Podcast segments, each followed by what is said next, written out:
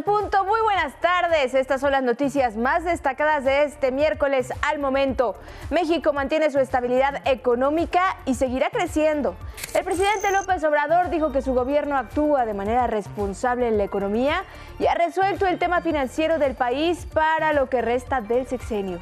Incluso mencionó que la próxima administración pagará la mitad de interés de deuda que la actual. Cerca de 3.000 vuelos comerciales cancelados en Estados Unidos por el gélido clima. Varios aeropuertos del vecino país siguen paralizados por la nieve. Se reportan al menos 64 muertos en la peor tormenta invernal de la Unión Americana en cuatro décadas. Comenzó la cuenta regresiva para reabrir el túnel de la línea 12 del metro de la Ciudad de México.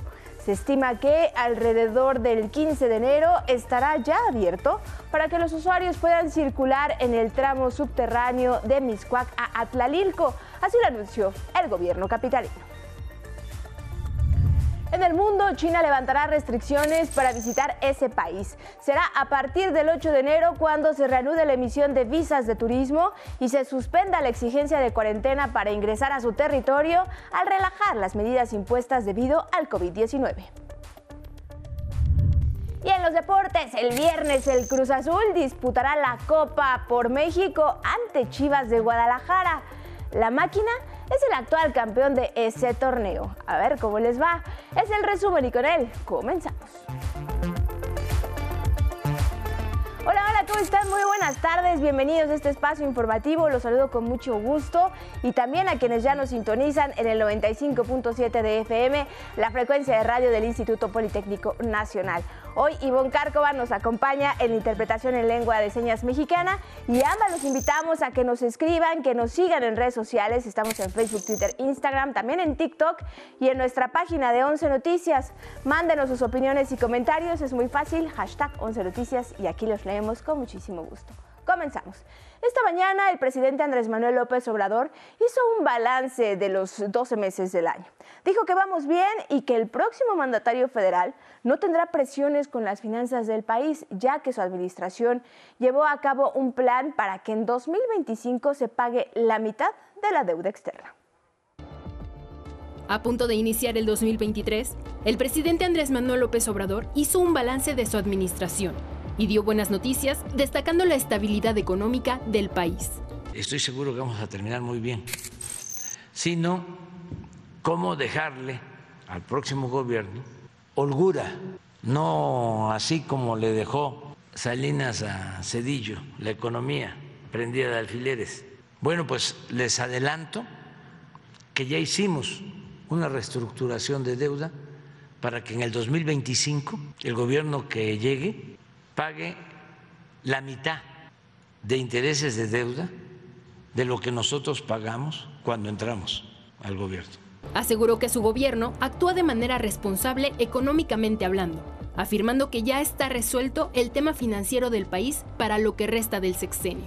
López Obrador recordó que en el cambio de sexenio entre los expresidentes Carlos Salinas de Gortari y Ernesto Cedillo se dejó la economía en pésimas condiciones por lo que con la cuarta transformación se busca un nuevo esquema de cero deuda y que no se repita lo que pasó con la creación del Fobaproa y el endeudamiento del pueblo para rescatar a grupos privilegiados de la crisis económica.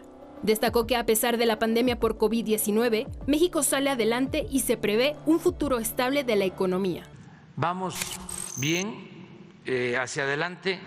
El 23 tiene que ser mejor, mucho mejor, porque ya traemos impulso y en política cuenta mucho el impulso y no perder el impulso. Entonces, vamos a, a seguir creciendo. Ya somos una de las mejores economías del mundo y además de las más atractivas para invertir en el futuro.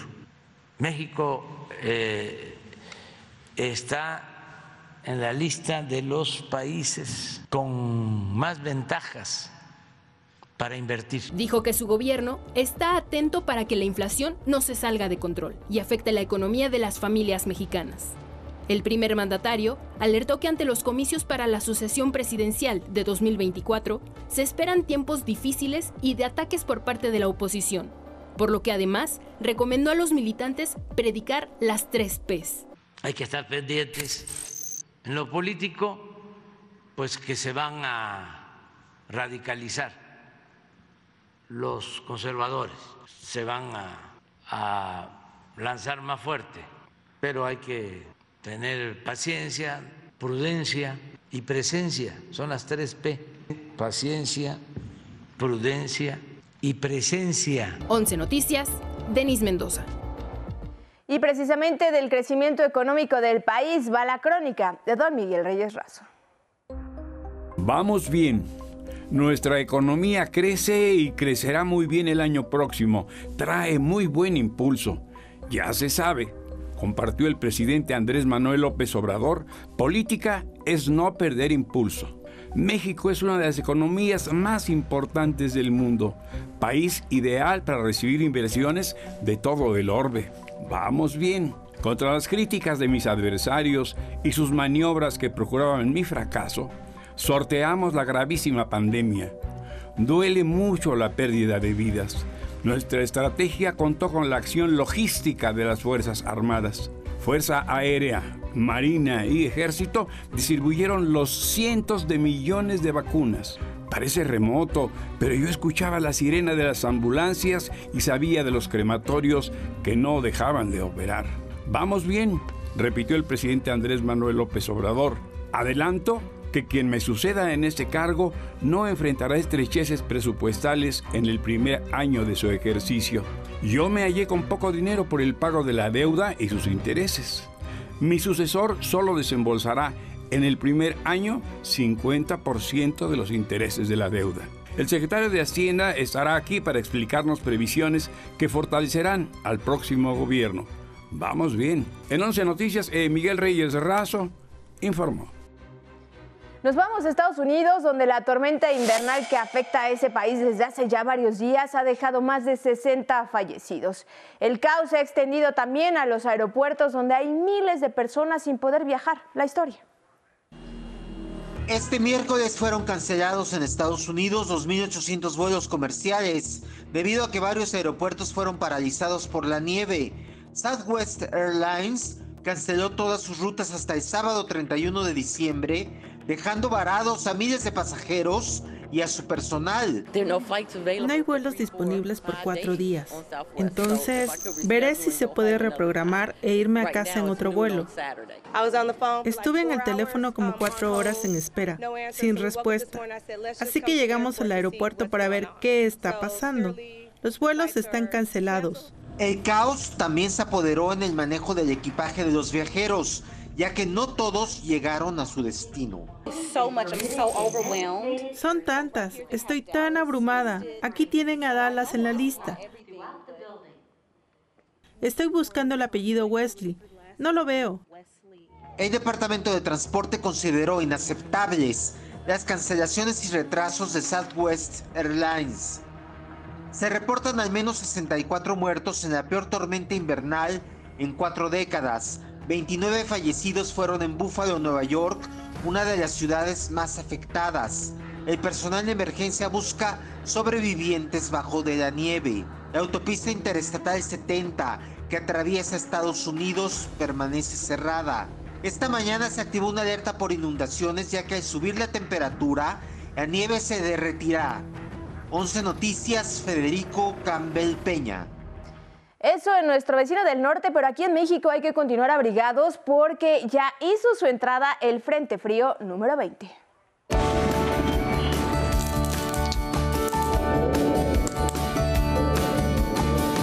Tardes. Acompáñame a conocer el pronóstico del tiempo para esta tarde. El Frente Frío número 20, impulsado por una corriente de vientos gélidos, ocasionará lluvias, descenso de las temperaturas y vientos de hasta 100 kilómetros por hora en el norte y noroeste del país. Además, durante esta noche se prevé la caída de nieve o agua-nieve en zonas altas de Sonora y Chihuahua. En el Valle de México continuará el ambiente frío en las próximas horas, por lo que se recomienda mantenerse muy bien abrigados. De nueva cuenta le exhortamos a cuidar su salud y la de su familia, ya que los frentes fríos continuarán llegando por el norte de nuestro país. Esta noche el Frente Frío 20 producirá bajas temperaturas y la posibilidad de nevadas en sierras de Sonora y Chihuahua. Si tiene pensado salir de casa, la Coordinación Nacional de Protección Civil le recomienda utilizar cubrebocas en todo momento, vestir con tres capas de ropa, evitar tocarse los ojos, nariz o boca con las manos sucias y lavarse constantemente las manos. Y dado que las bajas temperaturas también continuarán en el Valle de México, la Secretaría de Gestión Integral de Riesgos y Protección Civil recomienda tomar líquidos calientes, comer frutas y verduras ricas en vitamina C, mantenerse hidratado en caso de cualquier molestia, acudir al médico y vacunarse contra la influenza. Ahora le vamos a dar a conocer el pronóstico por regiones. Como le anticipaba, el paso del Frente Frío número 20 ocasionará lluvias fuertes en la península de Baja California y en Sonora, así como un marcado descenso en la temperatura y vientos de hasta 100 kilómetros por hora que podrían derribar árboles y anuncios espectaculares en el noroeste de nuestro país. Tal es el caso de Nogales, allá en Sonora, donde se pronostica un día nublado con lluvias fuertes durante esta tarde. El ambiente será frío con vientos de 70 a 80 kilómetros por hora y una temperatura máxima de 14 grados.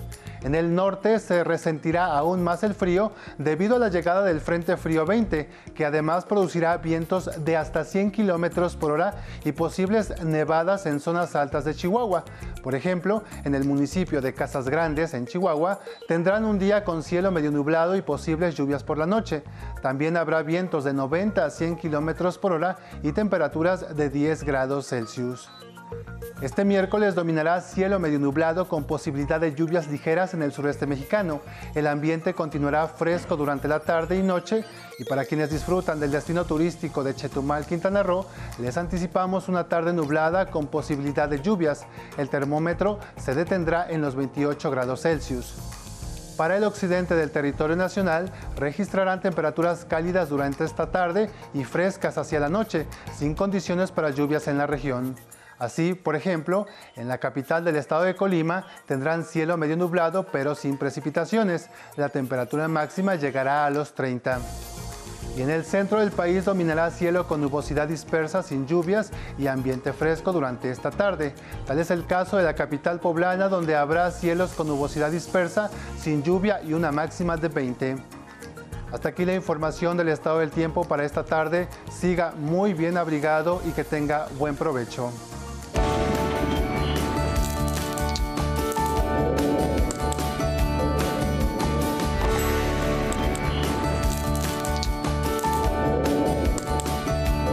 Por la recomendación, Ismael, y hablemos de otros temas de la conferencia matutina. El presidente López Obrador destacó que en materia de educación pública se ha avanzado en cuatro prioridades básicas. Atención al magisterio, mejora al contenido en los libros de texto, entrega de becas a estudiantes y el mejoramiento de las instalaciones educativas. Sin embargo, reconoció que aún faltan rubros por atender en nivel medio superior y superior. El sistema está fraccionado, hace falta eh, mejorar el sistema de educación media superior en lo técnico, en lo profesional y también eh, la orientación en cuanto a contenidos educativos. Ahí tenemos ahora sí que una asignatura pendiente en eso.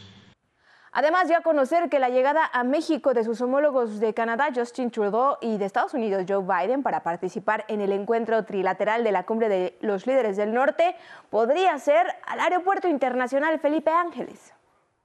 Está este, ya garantizado que el presidente, que el primer ministro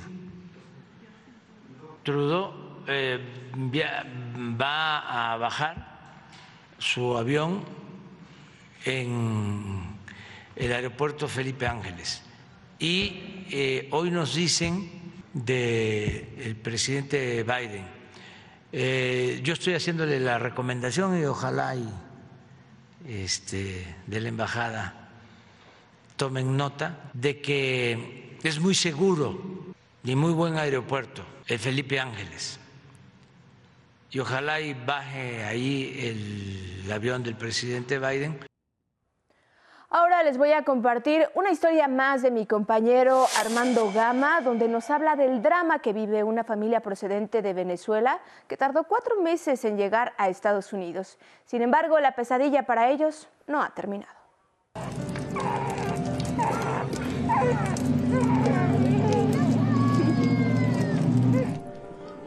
Matthew es un guerrero, es una bendición y una luz que ilumina el sendero de sus padres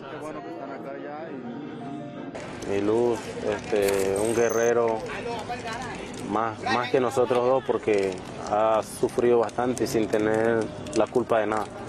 Nació hace un mes y ya conoce la pesadilla de ser migrante. En su corta travesía ha padecido frío, riesgos y carencias, igual que sus padres venezolanos. Por nacimiento, Matthew es mexicano, su madre dio a luz en un hospital de Matamoros, Tamaulipas. Ya cuando llegué ya tenía 5 de dilatación y tenía que tenerlo porque tenía que tenerlo allí en Matamoros. Fue bueno, adentro me atendieron muy bien, gracias a Dios me atendieron bien. También este guerrero, mm. como... Bueno, ¿qué así como... Matthew es mexicano. Sí, mexicanito. Matthew el mexicanito, le dicen sus padres, a quien protegen de las adversidades. Y para venirnos hasta Ciudad Juárez tuvimos que venirnos en tren. Agarramos dos trenes que estaban este, full de chatarra y, carbón. Fue difícil, nos enfermamos, se nos enfermó el niño, estuvo un poquito grave, pero ya está mejor, gracias Valeria y Víctor salieron hace cuatro meses de Caracas por las mismas causas que miles de sus paisanos. No hay protección, no hay una vida digna, no hay libertad, este, no hay expresión, no hay comida, medicina, o sea, una vida digna pues como tal en general. Aseguran que en el trayecto, además de riesgoso, han gastado más de 4 mil dólares. Pero eso ya quedó atrás. Matthew y sus padres lograron su objetivo y ya están en suelo estadounidense. Mucha alegría y alguna tranquilidad ya de por lo menos ya estar acá adentro y empezar a trabajar, empezar a, a producir, hacer algo por el bien de nosotros, enviarle a la familia allá a Venezuela. Pero ese objetivo de trabajar y ganar dólares por ahora tendrá que esperar porque continúan en la incertidumbre legal. La familia venezolana mexicana confía en que su guerrero Matthew le siga dando luz para cambiar su terca realidad y lograr el sueño americano. Desde El Paso, Texas, con imágenes de Miguel Vázquez e información de Armando Gama, 11 Noticias. Y también allá en Estados Unidos, en la zona desértica del Paso, Texas, la patrulla fronteriza instala una gran carpa que funcionará como centro de procesamiento de migrantes indocumentados. Y es que se preveía un ingreso masivo de migrantes con la anulación del título 42, política que permite la expulsión express de solicitantes de asilo, argumentando medidas sanitarias. Sin embargo, la Corte Suprema de Estados Unidos determinó mantener indefinidamente esta norma. El tribunal no va a decidir hasta junio al parecer. Y mientras tanto, tenemos que hacerlo cumplir. Más de 22 mil migrantes sobreviven en refugios, en las calles, incluso en campamentos improvisados a lo largo de la frontera entre México y Estados Unidos. Retomamos la información nacional. El frío da tregua a los usuarios del aeropuerto de Tijuana. La información. En el Aeropuerto Internacional de Tijuana, Baja California, comienzan a normalizarse las operaciones, luego de las cancelaciones de vuelos desde el pasado 23 de diciembre debido al mal clima. Fueron cancelados 184 vuelos, afectando a 30 mil pasajeros. Los bancos de niebla por el frío también afectaron a los aeropuertos de Guadalajara, Cancún y la Ciudad de México. En Hidalgo, una granada de fabricación casera detonó dentro de un palenque en Epazoyucan, donde se realizaba una pelea de gallos. En un video que circula en redes sociales, se aprecia cómo los asistentes huyen despavoridos al percatarse de la situación. Dos presuntos sicarios habrían detonado el artefacto y luego se dieron a la fuga. Varias personas fueron atendidas por crisis nerviosas. En Querétaro fue rescatado un cachorro de tigre en un operativo de vigilancia carretero en el Marqués. El felino era transportado en la cajuela de un coche. Dos personas que trasladaban al animal fueron detenidas, ya que además portaban cuatro armas de fuego y 98 cartuchos. Esta mañana el volcán Popocatépetl tuvo varias exhalaciones de vapor, agua y gas. Las fumarolas alcanzaron los 1.200 metros. El semáforo de alerta se mantiene en amarillo fase 2. A tres días del fin de año, la ocupación hotelera ya alcanzó el 80% en Acapulco Guerrero. Las playas de ese puerto esperan la llegada de unos 850 mil turistas para celebrar el Año Nuevo. 11 Noticias. Déjenme compartirles que en este año que está por concluir fue abundante en noticias falsas para desprestigiar el trabajo del gobierno federal. Su contenido estuvo plagado de campañas de odio, mensajes de racismo, clasismo y muchas veces de ataques directos. En el último miércoles del año, para presentar la sección ¿Quién es quién en las mentiras?, durante la conferencia matutina se dio a conocer el ranking de noticias falsas de este 2022 que circularon en redes sociales y medios de comunicación. La crítica y el debate forman parte de la vida democrática. Sin embargo, como la defensa del viejo régimen, de la corrupción y de los privilegios no son causas populares, los conservadores prefieren las mentiras, las fake news, las descalificaciones, las campañas de odio y también se cargan eh, sus mensajes de racismo, clasismo y muchas veces ataques disfrazados de opinión. En el ranking presentado, aventajan los diarios Reforma y El Universal, mientras que en redes sociales, la encargada de la sección mostró los principales actores opositores al proyecto de transformación. Destaca Sergio Sarmiento, Denis Dresser, por supuesto Chumel Torres, Claudio X González, Fernando Belauzarán y Marieto Ponce. Señaló a Carlos Loret de Mola, Sergio Sarmiento y a Chumel Torres como principales generadores de mensajes de odio contra el presidente López Obrador. Aquí justamente es que a falta de argumentos, la mentira, la descalificación y no solo eso, sino mensajes cargados de odio. Eh, aquí, bueno, vemos esto. Carlos Lórez de Mola y Sergio Sarmiento, a falta de argumentos, lanza mensajes de odio llenos de, eh, de calificativos hacia el presidente. Esto es odio en las redes sociales. Y con mención honorífica del año, mencionó a la senadora panista Kenia López Rabadán.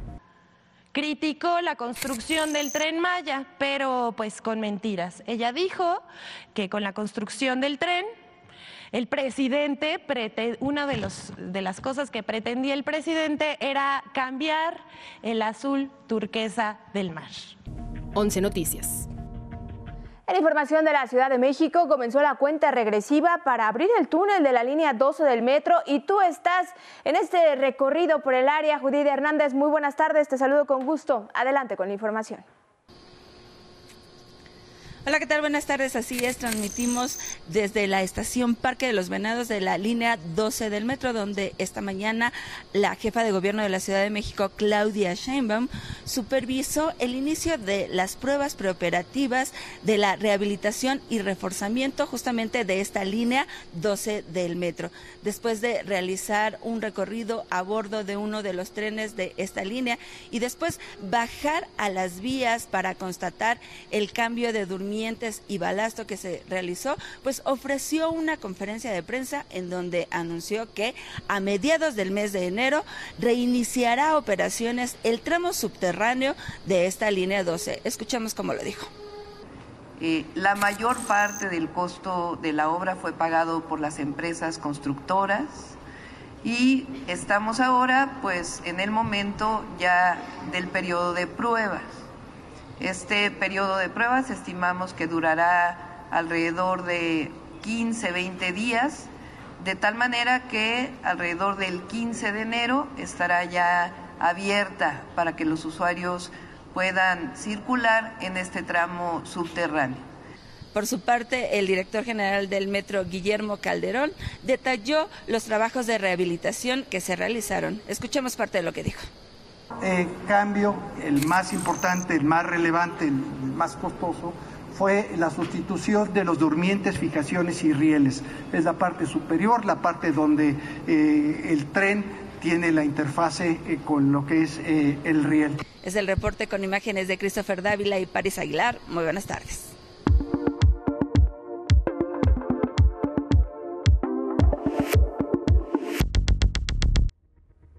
Gracias, Judith. Muy buenas tardes. En Información del Mundo, China anunció que a partir del 8 de enero reanudará la emisión de visas de turismo y levantará la exigencia de cuarentena para ingresar al país como parte de la relajación de las restricciones impuestas durante el confinamiento por COVID-19.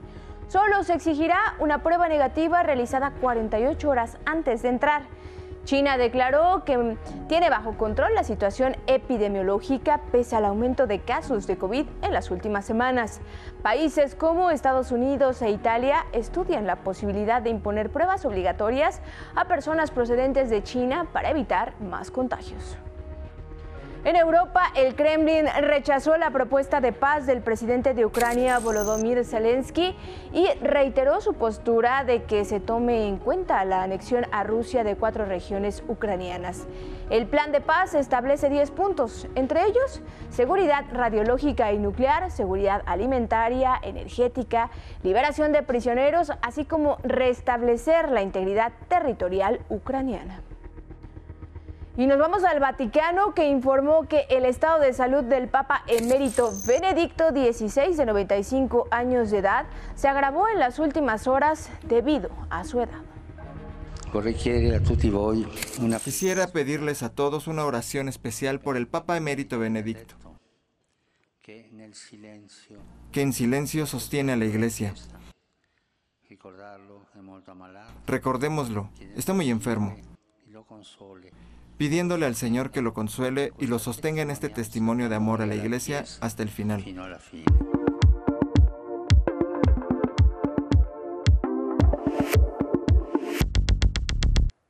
Tiempo de hablar de deportes con Viana y Zárate.